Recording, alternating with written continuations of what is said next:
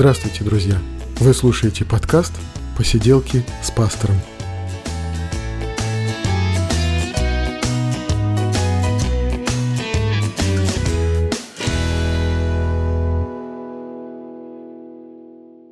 Привет, друзья! 60-й выпуск «Посиделок» и я, Евгений Кайдалов. И в гостях у меня пастор Московской Церкви Спасения, находящийся в Бутово, Алексей Маркевич, который является также преподавателем Московской богословской семинарии евангельских христиан-баптистов. Здравствуйте. Привет, Алексей.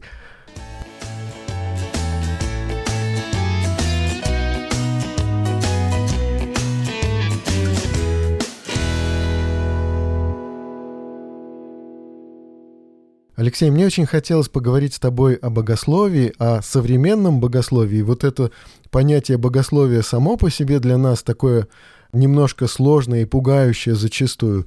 Но современное богословие, кажется, пугает вдвойне. И мне очень хочется поговорить с тобой сегодня об этом, но сначала, наверное, может быть, немножко о тебе и, и вообще вот о том, как богословие, как, скажем так, профессиональное или академическое богословие, да, как оно вошло в твою жизнь и как ты начал этим заниматься, этим служить. Давай поговорим об этом. Ты ведь пришел в церковь, э, когда в юношеском возрасте, да? Ну, я уже был женатый человек, мне было 20 лет. Э, и тогда я пришел к вере, пришел в церковь. Ну и довольно быстро а, окунулся в область богословского образования. Если в 91 году я принял крещение, то в 93 году я уже поступил а, в библейский колледж. Ну и, в общем-то, там встретился с тем, что можно назвать богословием хотя, может быть, даже в большей степени не на лекциях, потому что ну, лекции были довольно такие простые, да, и там, конечно, было богословие, вот, но не академического склада. А в то время мы а, старались ну, купить, подчерпнуть э, ту литературу, которую можно было найти. Э, ее было не очень много, поэтому нужно было где-то ее особенно выискивать. Э, и мы искали любые книги, и одна из первых книг, которую я прочитал, была книга такого чешского богослова Йозефа Лукла Грамматки, которая называлась «Перелом в протестантской теологии». И вот с, этой книги и началось мое знакомство с богословием. Фактически ты еще, может быть, был даже новообращенным, так можно назвать, да, молодым верующим, и вот эта книга как бы сразу тебя заинтересовало богословие, перелом в протестантском богословии, да? Ну да, если говорить о то, что называется академическом, хотя это, конечно, была не первая книга, ну, которую да. я прочитал, да, да, до да. этого я читал книги, например, Джоша Макдаула или Клайва Льюиса «Просто христианство». Это была важная книга для моего становления как христианина, и в том числе в моих взглядах. Но вот э, именно переход э, к чему-то более серьезному, он начался с этой книги. Книга такая довольно странная вообще, что она появилась в России на русском языке. Почему-то в Россию каким-то образом ее принес какой-то японский богослов, который написал там предисловие к этой книге. Это такой очень странный путь, но тем не менее вот эта э, книга, которая рассказывала о диалектическом богословии, что это такое, было тоже непонятно, потому что все те понятия, авторы, которые там упоминались, они были тоже неизвестны на тот момент. И эта книга, наверное, вызывала больше вопросов, чем ответов. Хорошо. Ну, э, у тебя возникло желание изучать это профессионально, ну, так скажем, изучать, по крайней мере, сделать это своим образованием, да? Ты поступил куда для этого? Э, я после окончания библейского колледжа поступил в Московскую богословскую семинарию. Не могу сказать, что это я вот решил, что я буду как-то особо заниматься богословием. Это можно сказать, было таким естественным путем моим в христианской жизни, в церкви. Я хотел больше знать в отношении духовных вопросов, Библии, богословия в том числе, э, лучше применять это да, для служения в церкви, для проповеди но попутно в том числе и интересовался разными вопросами богословскими, которые встречались и которые мы обсуждали с моими сокурсниками. И были у нас разные диспуты на этот счет, какие-то даже формальные диспуты мы устраивали, когда представляли какие-то разные точки зрения, и как мы можем на них реагировать, как мы должны принимать какое-то богословское направление или не принимать, у какого богословия больше, как бы, есть обоснования в Библии. Ну, не ссорились, меньше. не обижались друг на друга? Нет, э, так, чтобы это приводило к каким-то личным ссорам, нет. Хотя э, были люди, которые были, можно сказать, активными приверженцами того или другого взгляда, богословия, и все их знали именно таким образом, но угу. это не приводило к каким-то личным ссорам. Угу. Ну вот мы тут когда-то говорили в этом же подкасте с Андреем Ребенко, который профессионально занимался философией. И, конечно же, когда вот этот библейский текст снова ему напоминал, что вот никто да не увлекает вас философией, да, он говорит, да мне его там тысячи раз приводили в церкви, конечно же. Ну и когда вот твое решение заниматься богословием. Я думаю, ведь богословие, оно почти столько же вызывает противоречий разных, и, и в том числе даже в церкви, как это ни странно может показаться, некоторого такого отрицательного отношения. Тебя отговаривали, когда ты хотел вот пойти учиться? Нет, э, я пошел учиться, потому что как раз э, меня, можно сказать, благословили, направили. О. Пастор той церкви, в которой я был, Сергей Константинович Белов, он как раз и рассказал про библейский колледж и про семинарию, что вот они, это только-только появились тогда эти учебные заведения, они только открылись, угу. и еще особо никто не знал, что это такое, и э, что, что выйдет из выпускников семинарии. Вот, может быть, поэтому так спокойно относились ко всему этому. Это 90-е годы. Да, это 90-е годы. Да, в 93-м году я поступил в колледж, в 95-м году поступил в семинарию, и в 99-м закончил эту семинарию. Ага. Ну, а, каково там учиться? Я так понимаю, что часть предметов там, возможно, а, велась на английском языке. Нет, у нас все было по-русски, все было по-русски. по крайней мере, Очень с хорошо. переводом, да. У нас были некоторые преподаватели из-за рубежа, вот, но их переводили, и это помогало нам в том числе учить английский язык. Угу. Вот. И преподаватели были тоже очень разные, были очень хорошие преподаватели, которых мы слушали с открытым ртом. Вот. Были преподаватели, которые просто читали, например, свою книжку. Ага, э, ну вот. ну да. и, и это было слушать довольно скучно, потому что и эта же книжка лежала у всех на парте, да. и можно было прочитать ее э, самим.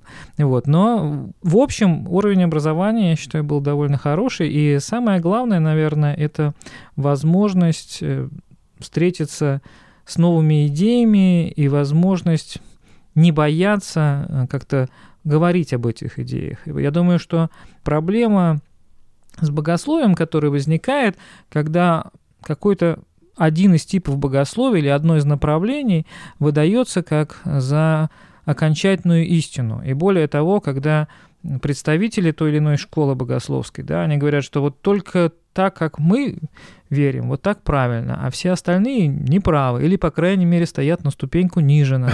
Ну да, ну это такой ригоризм такой, да, вот такая вот э, твердая такая позиция. Ну, э, с одной стороны, это естественно, что каждый э, кулик свое болото хвалит, что каждый, да. каждый в, в то, что он верит, то и э, пропагандирует, но при этом важно, конечно, понимать, что когда мы занимаемся богословием, а, а когда мы занимаемся богословием, мы, в общем-то, занимаемся тем, что мы э, то библейское откровение, которое у нас есть, мы пытаемся принести в настоящую жизнь. Да? И да. разное богословие возникает, потому что э, жизнь вокруг нас меняется. Некоторые говорят, ну а зачем на какое-то нужно новое богословие, в Библии все сказано. Вот это мы обязательно обсудим, да. действительно. Вот, но э, здесь важно, что мы приносим это в, э, в современную жизнь, и поэтому здесь, конечно же, будут разные ответы. Э, они просто обязаны быть разными, поэтому будут разные взгляды. И самое главное, что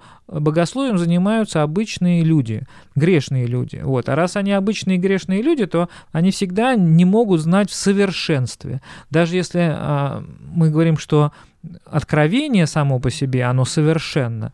Но я, как тот, кто познаю это откровение, кто пытаюсь поделиться им с другими, да, я несовершенный человек, и поэтому э, это совершенно нормально, что я буду в чем-то не соглашаться с другим человеком, который тоже имеет дело с тем же Божьим откровением и пытается его как-то по-своему воспринять, пересказать, объяснить и так далее. Да, то есть, ну вот это и, и есть, может быть, то самое возражение, как бы как э, в таком самом простейшем случае, которое предъявляется тем студентам, которые идут учиться вот в богословское учебное заведение, что то они были тверды в вере до этого, а теперь они вышли оттуда либералами, да, то есть люди, которые можно так считать, можно эдак считать, то у них была четко сформулированная позиция, а теперь они готовы согласиться с другими точками зрения, принять другие взгляды, и, в общем-то, уже такой четкой, осознанной точки зрения единственно верной уже, уже у них уже нету, да? Ну, это э, связано с тем, что Писание называет много знаний, много печали, да? Или как э, философия об этом говорит, что мы знаем, что ничего не знаем. Вот. И, и это действительно так, что чем больше мы знаем, тем больше вопросов у нас возникает.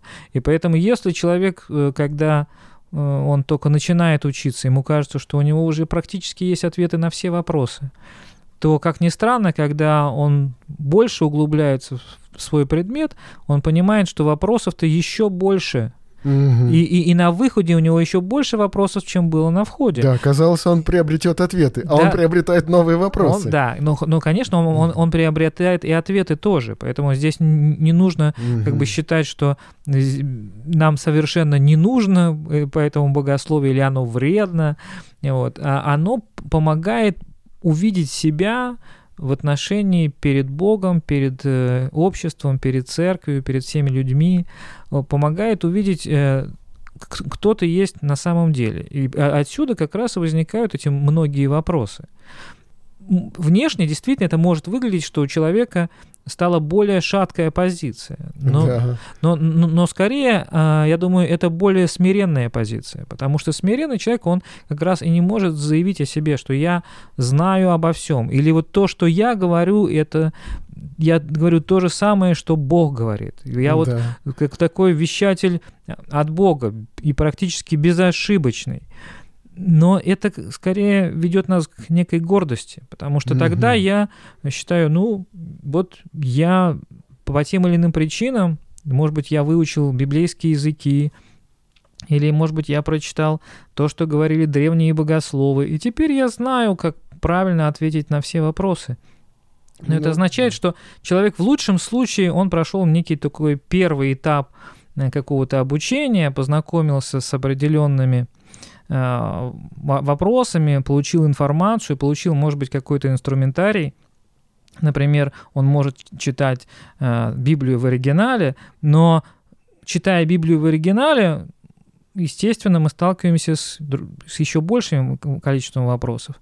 Да, да, да действительно, мы, мы можем ответить на те вопросы, на которые э, человек, как бы не имеющий такого образования, он не может ответить да, но появляются другие вопросы. Ну да, ты, по крайней мере, знакомишься с другими точками зрения, и ты видишь, что они тоже аргументированы, они тоже опираются на священное писание, тоже опираются зачастую на оригинальные языки и на какие-то тоже мнения достаточно авторитетных авторов, и ты все это видишь, да, ты можешь даже растеряться от того, что есть много хорошо аргументированных, противоположных друг другу точек зрения, и ты их узнаешь.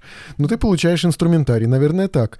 И в результате, вот после окончания семинарии, а ты ведь дальше еще чему-то учился или какие-то курсы еще дальше продолжал Нет, ну, обучение? ну, это, это то, что называется «век живи, век учись», ага, вот, и поэтому в этом смысле э, я, конечно, продолжаю учиться, но продолжаю учиться то, что называется понемногу, по чуть-чуть э, в разных местах. Э, я э, был в Америке в одном учебном заведении, где как раз было такое, то, что называется вот продолжающееся обучение, связанное в том числе с богословием миссии, с некоторыми другими вопросами. Uh-huh. Вот. И, в общем-то, всегда стараюсь продолжать учиться. Это может быть и какое-то самообразование через книги, но очень всегда эффективно, кстати, когда это образование идет через взаимодействие с людьми.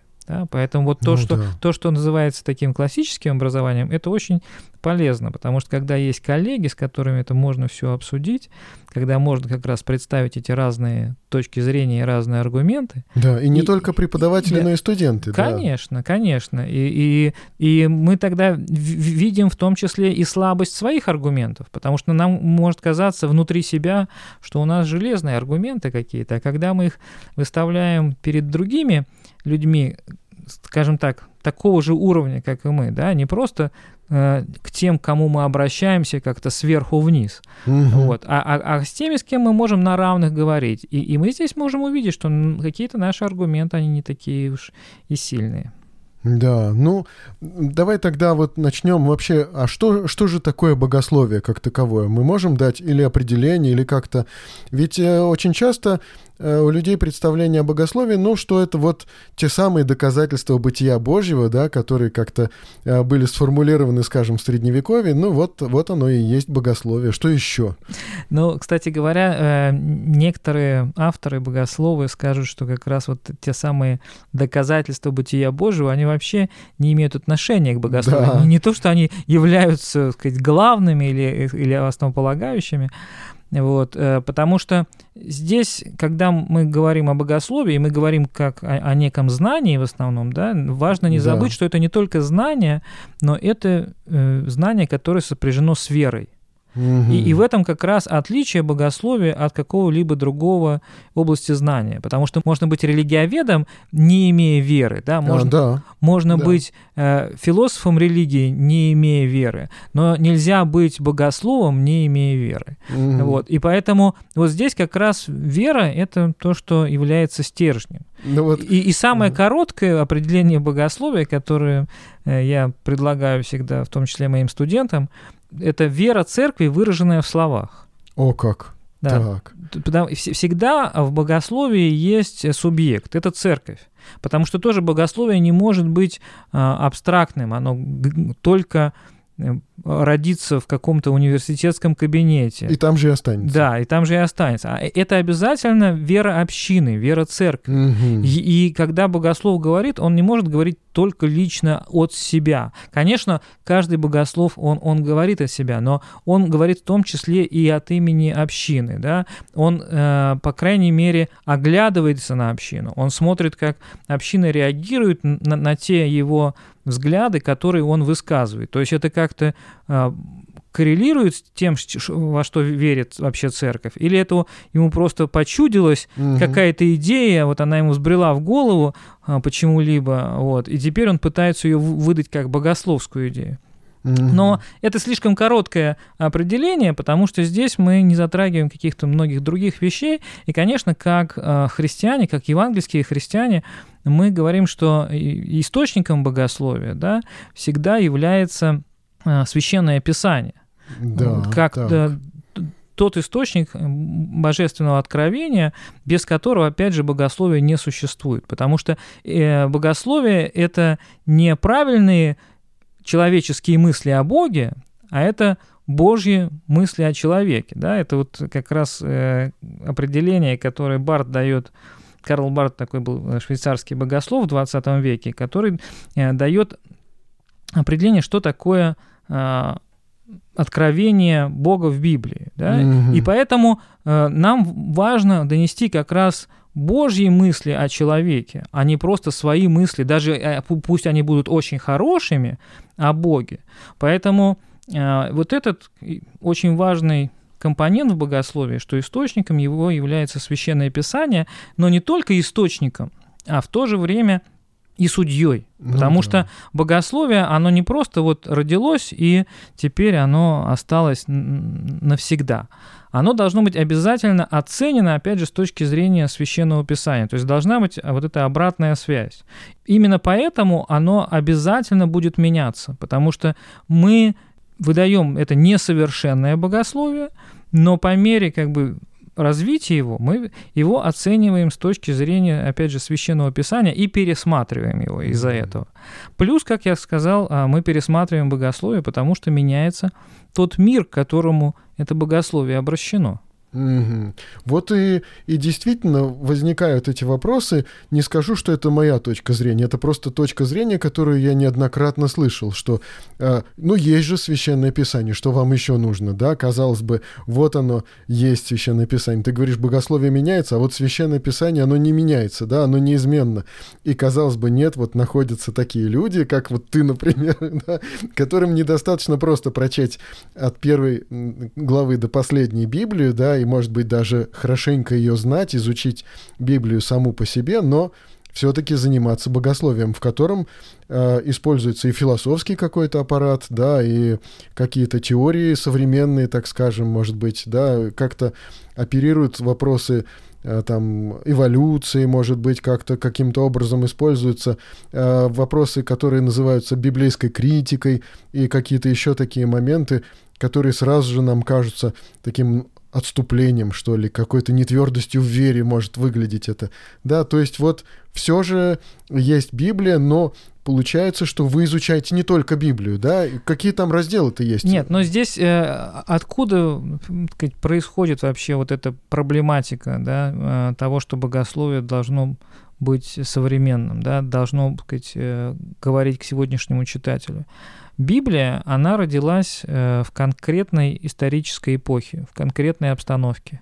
Да. И обращалась к определенным людям с определенным мировоззрением. Конечно, и тогда были разные люди и разные группы людей, но тем не менее какие-то важные компоненты этого мировоззрения, да, они были общими. Представление о том, какой мир, какова культура, э, в которой э, люди жили и так далее. И современное мировоззрение, несомненно, отличается от мировоззрения тех людей. Да.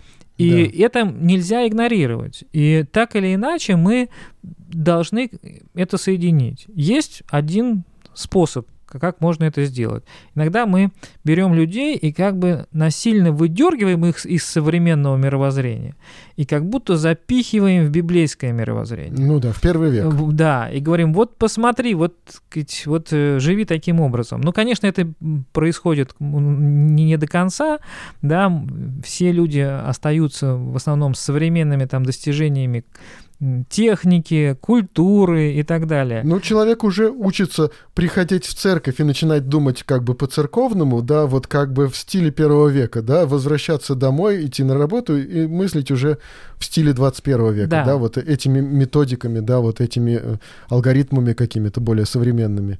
И потом снова в церковь и снова переключаться, вот это мышление, переключать мозг ну да. Откуда возникли вот эти вопросы, о которых ты упоминал, там, библейская критика?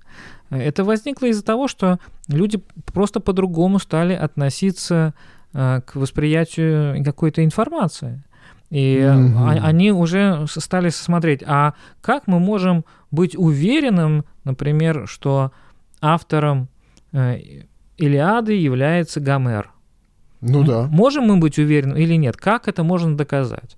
И стали каким-то образом какие-то методы для этого применять. И, конечно же, точно такие же методы люди используют и для священного писания. Да, так. Но здесь э, очень важный вопрос, как бы для чего мы это используем. Мы можем это использовать для того, чтобы лучше понять, что нам говорит Писание, или мы можем это использовать для того, чтобы э, постараться как-то унизить что-либо в Писании. Например, сказать, что «а вот оно было написано не теми людьми, поэтому мы его отодвигаем э, или вообще выбрасываем на свалку истории, как это делали атеисты. И, конечно, когда мы это видим, э, как эти методы используют атеисты, да, и пытаются сказать, что и вообще все, что там в Библии написано, этого не было, Иисуса не было, и все это просто сказки – и нам кажется, ну, мы-то точно не можем пользоваться такими методами. Но сами методы, они, может быть, и, и не настолько плохие, особенно если мы честно э, их используем. И поэтому, э, когда мы их честно используем, я не, не вижу, что мы теряем что-то в вере, но мы, наоборот, приобретаем. Потому что для нас, опять же, важным Писание является, потому что через него говорит Бог. И Бог говорит через обычных людей. между прочим, да, потому что единственным безгрешным человеком был Иисус Христос. Но Он лично ничего нам, никаких текстов не оставил. Да? То есть нет ни одной строчки, которая была бы написана рукой Иисуса Христа. Угу. Даже Евангелия, где мы читаем об Иисусе Христе, они все равно написаны апостолами. Апостолы были обычные люди. И поэтому мы можем к этим текстам относиться как к текстам, которые написал человек. Но чудо в том, да, и то, что это мы воспринимаем как раз верой, что через этих обычных людей Бог сказал нам что-то очень важное. Да. И вот это то, что он нам сказал, мы и пытаемся выяснить. И от того, что мы будем пользоваться методами там, грамматики или исторической критики, или еще какими-то методами, и будем выяснять, как они это написали, почему это написали. Может быть, это принесет нам какие-то действительно новые вопросы. Мгм. Потому что, может быть, мы думали, что одна книга была написана там библейская раньше другой, а потом окажется наоборот. Да, там до сих пор там спорят, например, книга Иова. Это А, была да. самая первая книга, кото- которую э, написали библейские авторы, или наоборот, она из, и одна из поздних книг. Да? И там знаменитый там вопрос по поводу там пятикнижия Моисея. Это Мгм. все написал а, один человек, Моисей, да, потому что это же так называется, пятикнижие Моисея. Или это, может быть, писали разные люди, да, и э, был просто какой-то уже общий собиратель, да, общий редактор. И Это просто позволяет нам увидеть какие-то новые нюансы. Это никак, никаким образом не убирает от нас основы веры, потому что наша вера не в том, как звали того или иного автора э, библейской книги, а наша вера, она в Бога, который говорит через эту книгу. И Мгм. вот, и вот это нам очень важно.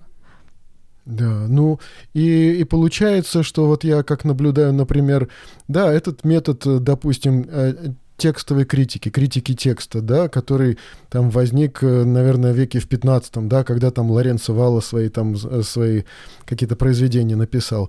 И э, он был несовершенный, может быть, этот метод, и когда он активно стал применяться в 18-19 веке, он тоже был несовершенен. И я думаю, что э, не, не, не, не так плохо может быть этот метод, но он совершенствуется и постепенно меняется, наверное, отношение людей к самим текстам. К сожалению, очень многие люди разуверились, да, когда пользовались какими-то работами богословов XIX века, да, но э, и богословие меняется. Вот этот вот путь изменения богословия, мне кажется, что вот сейчас мы видим, что очень много там, скажем, то, что называется либерализмом. Вот, кстати, вот что это, вот что это за слово такое, либерализм? Им часто пугают, ну, не младенцев, а вот, скажем так, верующих пугают этим словом. Ну, надо здесь э, сказать, что вот современное развитие богословия, да, оно очень связано с веком просвещения, с веком разума. Мгм. когда а, людям показалось, и многим до сих пор кажется, что нашим разумом мы можем объяснить все. Да. И поэтому, объясняя разумом, в том числе и возникновение Писания, возникновение а, христианской церкви, возникновение веры в Бога вообще, да, действительно, вместе с рационализмом пришел и атеизм. Вместе с рационализмом пришла и библейская критика, как мы Ну да. уже сказали, и, и, и много чего еще.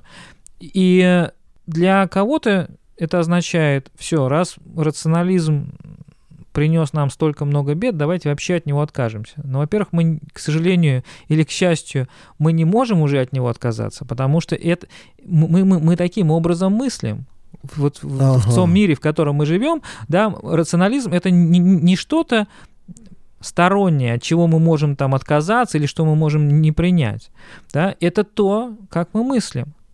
Но надо нам понимать, конечно, что рационализм, он может что-то конкретное. А что он может? Он может то, что связано с миром людей. То, что связано вот э, с э, произведениями людей, да, с историей человечества и так далее. Но рационализм не может проникнуть в тайну Божию. Рационализм mm-hmm. не может, мы своим разумом не можем перепрыгнуть эту пропасть, которая разделяет человека и Бога, да, и как-то до Бога достучаться. Или наоборот сказать, что мы точно знаем, что Бога нет. Конечно, если мы не имеем веры, тогда нам будет казаться, что вот мы своим разумом все постигли, и в этом мире, который мы постигнут разумом, там Бога нет. Но в этом как раз и отличие просто рационализма от жизни по вере. И поэтому, да, э, рационализм, он нам принес много проблем в связи с этим, потому что он пытается э, заявить о себе как о всеобъемлющем таком мировоззрении, но, конечно, как для людей веры, как для христиан, он для нас недостаточен. И мы должны понимать его недостатки. Но при этом есть и польза от рационализма. И здесь э, интересно, что даже критика рационализма, она сама исходит из рационализма, да, потому что э, когда мы, например, говорим э, там исторично то или иное событие, которое в Библии описано, да, был Авраам исторической фигурой или не был Авраам исторической фигурой. И начинаем это выяснять и, может быть, даже спорить. И кто-то скажет, конечно, он историческая личность, потому что вот о нем Библия говорит. А кто-то будет говорить, да нет, конечно, он не историческая личность, потому что никаких э, художественный персонаж свидетельств, просто. кроме Библии, угу. да, мы не можем найти, и с точки зрения исторической угу. критики мы не можем как-то его а, описать. Но и при этом важно не забывать, что сам факт вот этого спора угу. это тоже признак рационализма, потому что э, именно рационализму важно, исторично это событие или, или не исторично. Ну, да. Э, если мы посмотрим на Библию, то сама Библия не задается таким вопросом. И она не предлагает нам верить в историчность или неисторичность Авраама. Она предлагает нам верить в Бога, который говорил что-то через Авраама или говорил к Аврааму, да, в его ситуации, mm-hmm. в его событии. И с точки зрения исследователя, да, конечно, нам интересно. Нам интересно, какие остались исторические э, свидетельства. И если сейчас э, там в Израиле откапывают какие-то очередные интересные артефакты, которые говорят нам, там, например, о временах царя Давида да. или еще о ком-либо. Нам, конечно, это интересно, да. но это не помогает нам быть больше верующими или меньше ну, верующими. Да. Ну да, то есть вот, вот это утверждение, например, рационалистского такого критика, что мы не можем найти, ну, допустим, исторических свидетельств существования, допустим, Авраама, да, это утверждение должно звучать, мы пока не можем найти исторических э, свидетельств, да, но ведь и э, археология — это процесс, э, который и сейчас э, состояние археологических каких-то свидетельств, оно отличается от того, что было в XVIII веке. И, соответственно, историческая вот эта библейская критика, опиравшаяся на состояние археологии в XVIII веке, да, как бы она должна уступить место той критике, которая опирается уже на археологию 21 века, и мы видим, что археология будет развиваться и дальше, и будут находиться еще следующие какие-то подтверждения, которых мы сейчас пока, например, ну не да, имеем. конечно, но я хочу сказать о большем, что даже если мы что-то найдем, или наоборот найдем какое-то некое от, отсутствие, да, найдем... Второго и третьего Исаию. Да, нет, найдем по противоположность каким-то mm-hmm. нашим предположениям, да, это не, не влияет на наше отношение к Библии как к божественному откровению. Mm-hmm. Это то, что идет как бы в параллель, да, потому что люди многие века жили прекрасно без этих археологических а, раскопок, которые мы сейчас, например, э, знаем, да? Ну да. И они прекрасно верили и в Ветхий Завет, и в Новый Завет. И самое главное, они верили в того Бога, в котором говорит через Ветхий и Новый Завет. И от того, что у нас сейчас есть какие-то археологические а, раскопки, от того, что сейчас там э, раскопали какие-то mm. стены времен Соломона, да, нам это или нашему поколению в общем, да, не помогает больше верить. Ну да, да. да. Поэтому это никаким образом не может э, быть э, свидетельством за или против веры.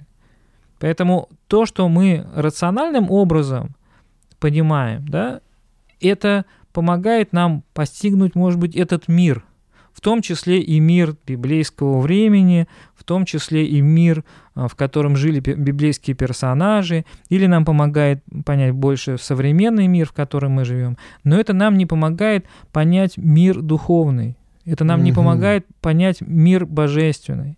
И, и, и вот это как-то нужно увидеть. И, и это мы постигаем верой. Ну вот да, вот этот вопрос тогда, вопрос постижения веры, каких-то духовных истин, да, вот богословие, оно как-то соприкасается с этим вообще. Насколько я вижу, что, ну, допустим, э, эпоха Вселенских соборов, да, это эпоха постижения того, каков Бог, если говорить о нем человеческими словами, чело- э, человеческими какими-то э, нормами и, может быть, даже парадоксальными, может быть, даже э, какими-то Э, как бы сказать, какими-то определениями такими достаточно сухими, но четко выверенными, да, и это как-то помогало церкви вообще сформулировать и, э, может быть, даже передать то полученное откровение передать, э, ну, следующим поколениям, допустим, Конечно, да, но и осмыслить. Это, и это помогало сделать в основном через использование того терминологического, философского, лингвистического аппарата, который существовал в то время и в основном был связан э, с греческой философией, да, в первую mm-hmm. очередь с неоплатонизмом. Mm-hmm. Вот, но и поскольку эти идеи, они уже витали, что называется, в воздухе, поэтому когда христиане с помощью этой терминологии смогли изложить э, свою веру, это стало понятно окружающим, и это было воспринято окружающими людьми, да, и это помогало им а, воспринять эту веру. И да, когда сейчас какое-то другое мировоззрение, да, или даже у нас сейчас такая палитра, мозаика мировоззрений, которые существуют, и мы тоже пытаемся э, перевести, э, можно сказать, христианскую весть, э, христианские идеи на современный язык. Когда-то это получается лучше, когда-то хуже. Да, мы знаем, что и в истории э, церкви тоже были ну, такие а, тупиковые ветви, да, но мы сейчас их чаще всего называем там ересями, вот. Но, угу, но, но, но, но тут, конечно, такой большой вопрос, что такое ересь, что такое ортодоксия, да? Но ну, вот то, что в, в историю церкви, в историю христианства вошло под названием ересь, да? а, но это тоже были какие-то попытки выразить христианскую веру, ну, как-то по-другому. А, сейчас а, тоже есть разные способы выразить эту веру, есть разные богословы, и иногда они говорят что-то, что нам может, ну, казаться странным или совсем не нравится. Но я всегда говорю, что э, спасибо тем богословам, которые пошли вот по такому, может быть, тупиковому пути, потому что в, в данном случае это, знаете, как наше хождение такое по лабиринту. Когда, угу. когда мы знаем, что уже вот этот тупиковый путь пройден, мы говорим, спасибо, мы туда не пойдем. Вот. Да, мы пойдем в другую развилку. Это еще не означает, что мы пойдем правильно, кстати говоря, да? Вот. Но мы уже, по крайней мере, знаем, что вот туда вот на этот э, второй левый поворот нам не надо поворачивать. Вот. Поэтому слава богу, что мы сейчас живем в более такой спокойный э, век, когда еретиков не сжигают, и даже их произведения не сжигают. Ну да, можно ну, с ними ознакомиться. Можно да. с ними ознакомиться, вот, э, и как-то понять, почему так или иначе э, люди пытаются мыслить. Надо сказать, кстати, вот возвращаясь к вопросу, что такое там либеральное богословие, да, э, это не какие-то, так сказать, злодеи, которые э, хотели уничтожить там христианскую веру или ну, еще да, что-либо. Да, да, да. Но это те люди, которые пытались выразить ее вот на своем языке. И в большей степени это связано как раз с рационализмом. Они пытались, с одной стороны, Э, использовать э, рационализм. С другой стороны, тоже они понимали э, с такой определенную недостаточность рационализма. Да? Отцом либерального богословия считается Фридрих Шлейермахер, и его главной богословской идеей или главным богословским методом, скорее, было понимание религиозности человека как чувство абсолютной зависимости человека от Бога. О как! И вот это... Неверующим не назовешь такого, да. Нет, конечно, он, он был верующий, и более того, да, его ну, да. одно из первых произведений знаменитых, да, это было сказать, э, произведение речи о религии к людям ее презирающим. Да? То есть он, э, можно сказать, выступал с апологетической целью. А, ага. Тогда, когда в современной ему Германии многие люди к религии относились очень скептически, а, ну, формально оставаясь, э, конечно, членами церквей э, и, может быть, даже посещали иногда воскресные службы. Ну, налоги платили, церковные налоги. Да, да, да, вот. Но относились к этому с пренебрежением, считали, что это для простых людей, э, а образованные люди, а вот а, а, им эта религия не нужна. И вот он к ним в первую очередь обращался и пытался э, достучаться и сказать, что есть э, в религии, да, в данном случае слово религия используется в таком в позитивном смысле, да, то есть содержание христианской веры, оно э, для всех людей. Но вот его путь был довольно такой, ну, я бы сказал, и странный, но э, он пытался найти вот эту связующую точку между людьми в, в самом человеке. Ага. То есть и, сделать его критерием, что ли? Сделать его критерием, да. То есть он отталкивался от человека, что поскольку в человеке есть вот это некое э, чувство религиозного, есть э, мы, как бы мы сказали, стремление к Богу, вот поскольку это объединяет всех людей, у всех людей это есть, вот давайте от, это возьмем как точку отсчета. Но это как бы такой инструмент, который доступен, в отличие так от того Бога, который на небесах, да, да, да до которого да. не дотянуться. Но... Мы берем доступный инструмент и начинаем строить на нем вот эту лесенку наверх, а вот э, получится или нет. Да, Большой но, вопрос. но вот как бы как многие потом посчитали, я, наверное, мы согласимся с ними, что у него не получилось, потому что э, как раз в этом случае религия, она становится как раз человеческими мыслями о Боге. А, ага. а божественное откровение это уже как что-то получается сопутствующее. То есть, конечно же, он не отвергал ни божественное откровение, ни э, Библию са- саму по себе, да, но человеку уже становится вот таким критерием.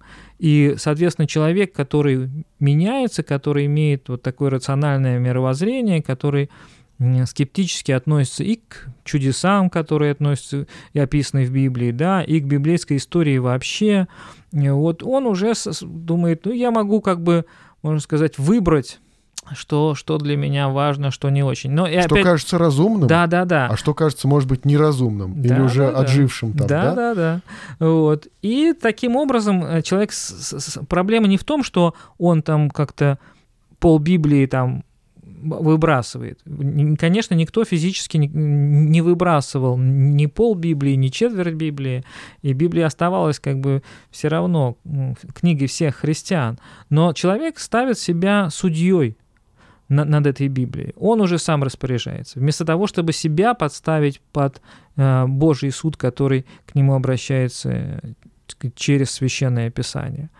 И именно поэтому либеральное богословие, в общем-то, и было отвергнуто, да, потому что оно поставило человека как критерий и истины. Ну, оно фактически ведь и существует. Вот ты говоришь, было отвергнуто, но оно было отвергнуто, может быть, нами, да, но в своей среде оно вполне себе продолжает существовать, наверное, да, вот. И потому вот современное ну, в, в таком, богословие... Нет, в таком классическом виде, как оно существовало во времена Шлейермахера, его нету, наверное, вот. Э, есть какие-то производные от него. Ну, да? вот этот Тюбингенский, да, университет и вот эта вот школа, да, которая считается, что вот либеральное богословие, как оно есть. Да? И мне кажется, что оно все равно как-то двигалось в каком-то направлении. И если вот, мне кажется, этот вектор движения проследить, то все-таки это как бы слева к центру, да, вот это движение, то есть э, от такого либерализма к какому-то такому пониманию э, вполне определенного такого благоговейного отношения к откровению Божьему, к реальности, какого-то божьего. Ведь э, как бы с чем вот у простого человека ассоциируется либерализм, это отрицание чуда. Или как бы, что э, нет такого специфического чуда, как кто-то сформулировал, что, ну, рождение Христа чудесно, да, но если любое рождение чудесно, да, и как бы с одной стороны вроде бы так э, как-то высоко человек ставит любое человеческое рождение, с другой стороны, рождение Христа для этого человека тогда мало чем отличается от рождения любого человека. Ну да, но это потому что как раз происходит такая полная рационализация. Да, да, то, то есть... есть как бы чуда нет, но есть вот, ну, миф, есть некое такое наше отношение, есть некая притча, которая вот стала зашифрована вот ну, в этом да, вот но, описании чуда. Наверное, для, для наших соотечественников, как бы вот всякие немцы, Э, хоть в Тюбингене, хоть в Марбурге, они не, не очень известны. Вот, а для наших соотечественников скорее известен, там, например, Лев Николаевич Толстой, О, вот, да. который как раз не без влияния, да, потому что точно известно, что он читал там и Штрауса, и э, некоторых других э, сказать, богословов того времени, или сказать, те, которые были до него. Он как раз тоже пришел к таким выводам, что давайте... Вот он как раз э, именно физически подошел к этому вопросу. Ага. Он э, решил, так, вот то, что мы читаем в Библии, здесь слишком много вот этого непонятного, чудесного, неприемлемого с его точки зрения, да, и поэтому он переписал Евангелие, исключив из него все чудеса, и самое главное, исключив и чудо воскресения Христа. Да, да. И, и, и поэтому это уже, конечно же, получилось не Евангелие, хотя до сих пор и вот эта его книга, она продается с таким заголовком, что это Евангелие. Вот. Но как раз уже само Евангелие, самая благая весть о том, что Христос, как э, Божий Сын, как Бога-человек пришел в этот мир, оно уже не существует. Там существует э, мораль, которая действительно во многом основана на евангельской морали, на словах Христа, и, ну, да. и, и там многогорная проповедь сохранена, и еще какие-то а, заповеди, которые встречаются в, в Новом Завете. Но все остальное, да, то, что касается чудес, оно физически выброшено. И вот это очень яркий показатель, что такое, а, когда рациональный разум, он считает возможным судить что мы принимаем, а что не принимаем. А э, мы должны себя поставить под суд э, Божьей книги, да, под суд Писания и посмотреть, если я не понимаю, если мой разум не принимает то или иное в Писании, да, не просто потому, что я там слово какое-то не понял, а потому что мой разум не принимает вот там концепцию чуда, да, или вообще такое представление, то это означает, что я должен наоборот, еще внимательнее посмотреть на этот текст Писания, на эту концепцию и посмотреть, а что это все-таки значит для меня, что Бог мне через это говорит, да, каким образом я могу применить это в своей жизни. Поэтому, если я ставлю себя под суд э, этой книги, тогда даже находясь в рациональном веке, да, не как бы загоняя себя Э, как бы искусственно в первый век там или в какой-то еще более ранний, я все равно понимаю ту божественную мысль, которую Бог говорит ко мне через Писание. Угу.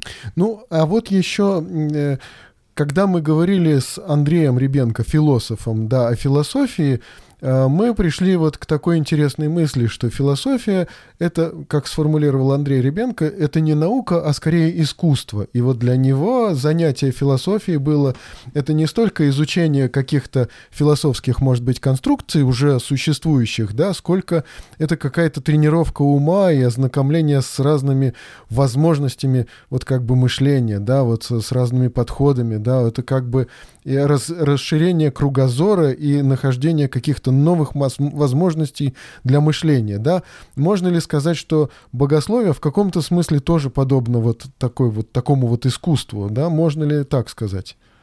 Ну, богословие подобно искусству, потому что оно э, с помощью языка, а язык это по сути философия, да, ну или да, наоборот, да. философия это язык, да, э, пытается как раз передать вот эту весть э, современному ему э, человеку.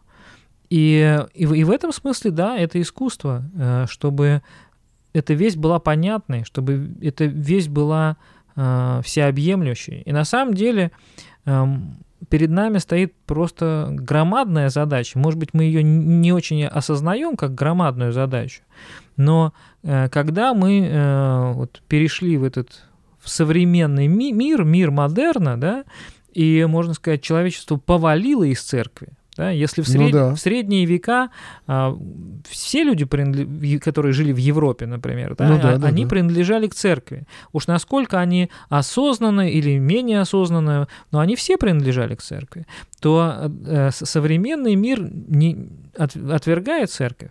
И мы можем ругать этот мир, но мы же сами, как христиане, исповедуем, что человеческая природа, она ну, практически всегда одна и та же. Она грехо, да. греховна, можно сказать, в одной и той же мере, что в средние века, что, да. что, что в наше время. Почему же в средние века церковь могла до этого греховного человека донести весть о Христе так, чтобы она была принята, а мы не можем?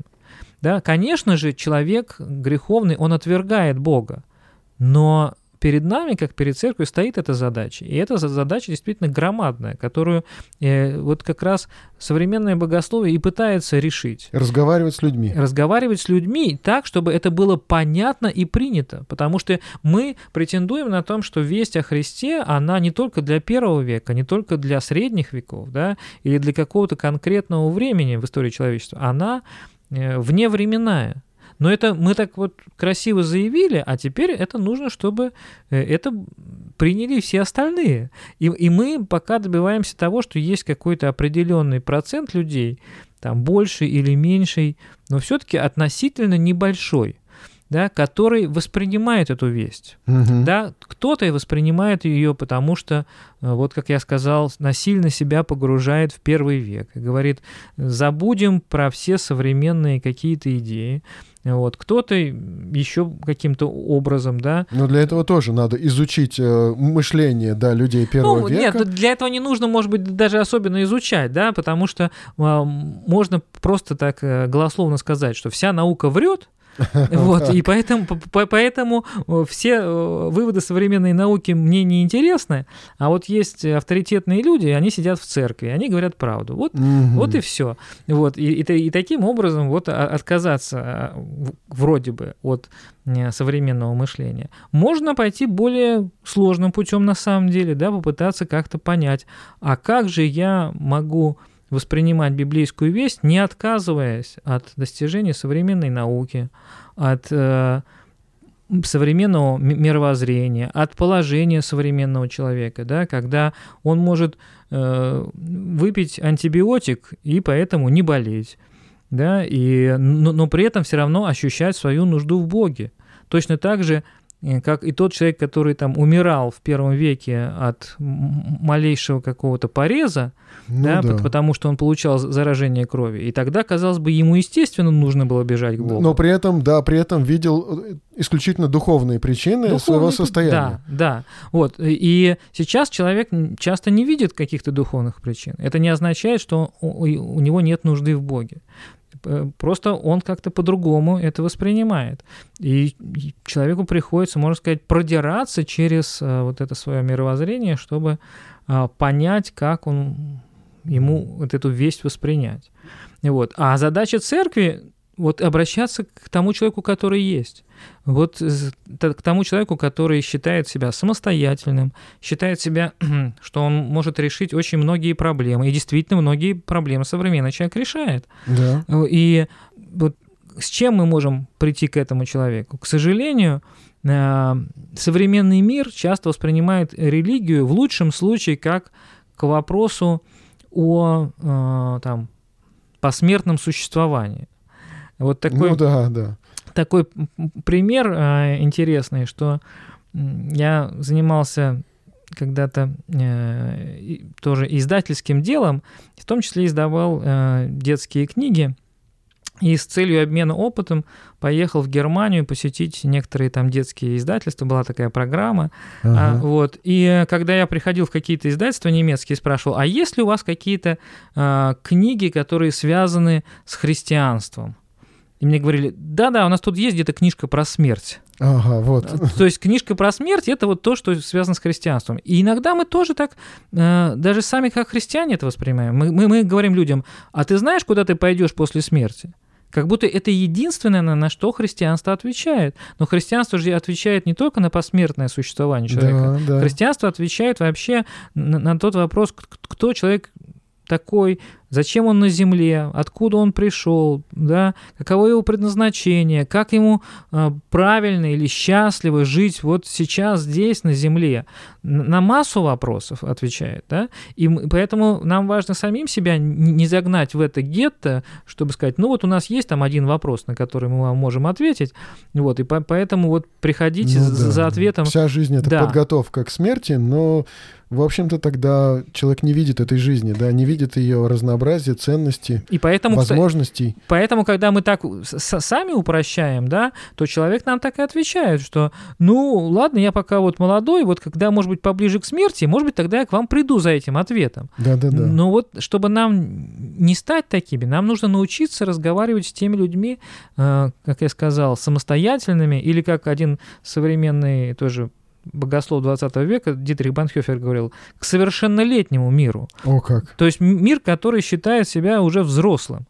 Вот. Ему уже не нужны какие-то наставники.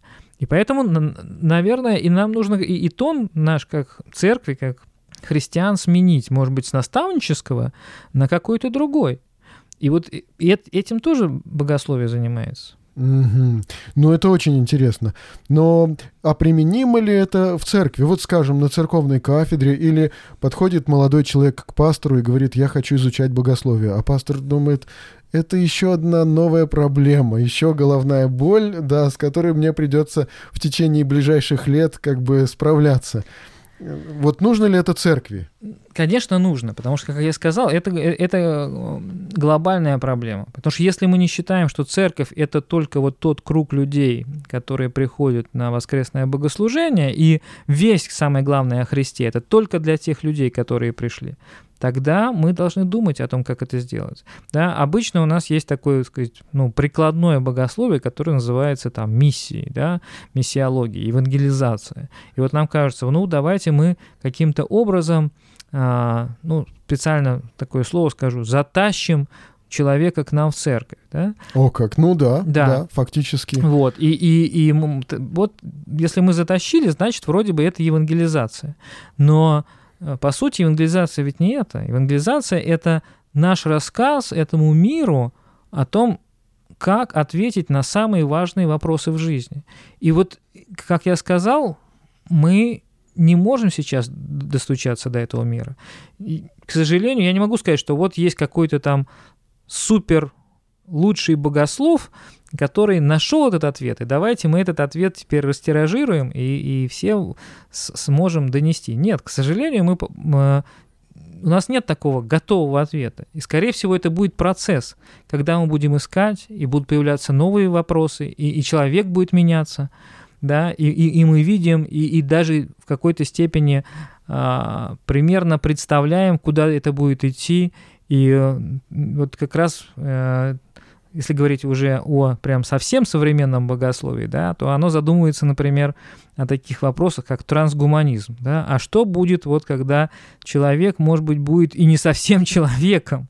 Ну, да? это важные вопросы. Это важные вопросы, и да? На них надо искать вот. ответ сейчас уже, да? Может быть, э, и, и скорее всего, это не будет так точно, как мы предполагаем, но, по крайней мере, мы понимаем, что человек меняется, и поэтому мы обращаемся к этому меняющемуся человеку. Это очень интересно.